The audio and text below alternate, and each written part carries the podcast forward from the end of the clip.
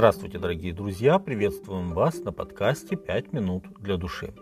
В молитве посвящения храма Соломон по вдохновению Божьего Духа сказал «Даже и иноплеменник, который не от народа твоего, Израиля, когда он придет из земли далекой ради имени твоего великого, и придет и будет молиться у храма сего, ты услышь с неба, с места обитания твоего, и сделай все, о чем будет взывать к тебе иноплеменник, чтобы все народы земли узнали имя твое, и чтобы боялись тебя, как народ твой Израиль, и знали, что твоим именем называется Дом сей.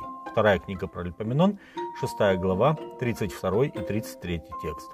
Эти слова напоминают всем нам, что Бог не Бог только евреев. Господь избрал евреев и назвал их своим народом, но лишь с одной целью – быть светом этому миру и благословением для всех народов. Бытие 18.18. 18.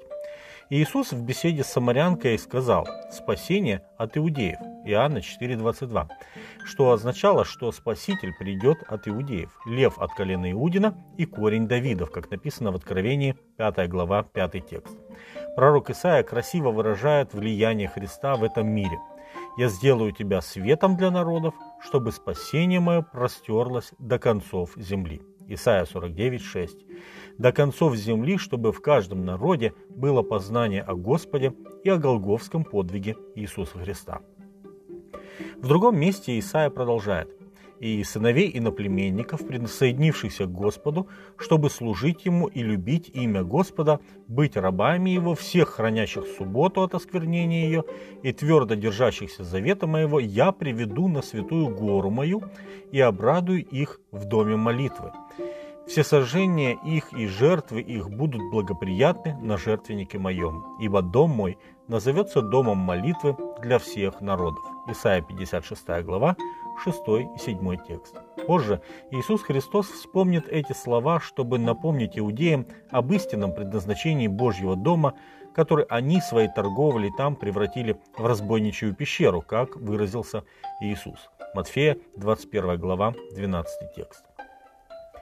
Примечательно, что уже при жизни Соломона мы видим некоторые свидетельства того, что ближние и дальние народы а точнее их цари, начинают понимать, кто такой Бог Израилев. Посмотрите, как финикиец Хирам, царь Тира и близкий друг Давида, а затем и Соломона, выражает радость от того, что именно Соломон наследовал отцу. Благословен ныне Господь, который даровал Давиду сына мудрого для управления этим многочисленным народом. Третья книга царств, пятая глава, седьмой текст. Он называет Бога Господом Яхве.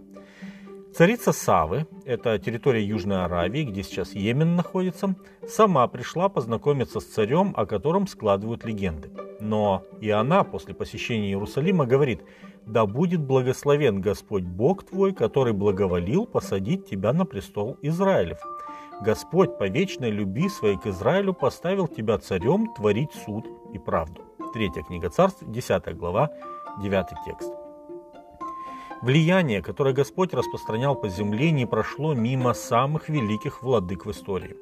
Через Даниила и его друзей истина о Боге нашла вавилонского царя Навуходоносора, который не просто узнал Господа, но и покаялся и принял его. Э, книга Даниила, 4 глава, 34 текст. Благодаря уже престарелому Даниилу Кир, персидский царь пишет указ, который считается первым указом о религиозной свободе, с повелением, чтобы иудеи восстановили разрушенный Навуходоносором храм в Иерусалиме. Книга Ездра, 1 глава, 1 текст. Все эти контакты не прошли даром, так как Библия говорит нам о том, что даже язычники готовились к пришествию Мессии.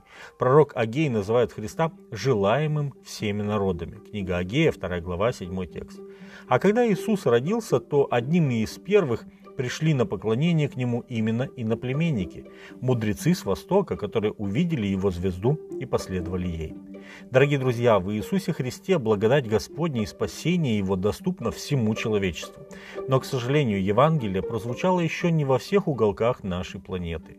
И сегодня в некоторой степени от нас, от верующих, зависит исполнение одного из признаков скорого явления Иисуса Христа, а именно того, что прежде чем грядет Спаситель, Евангелие должно быть проповедано по всей земле во свидетельство всем народам.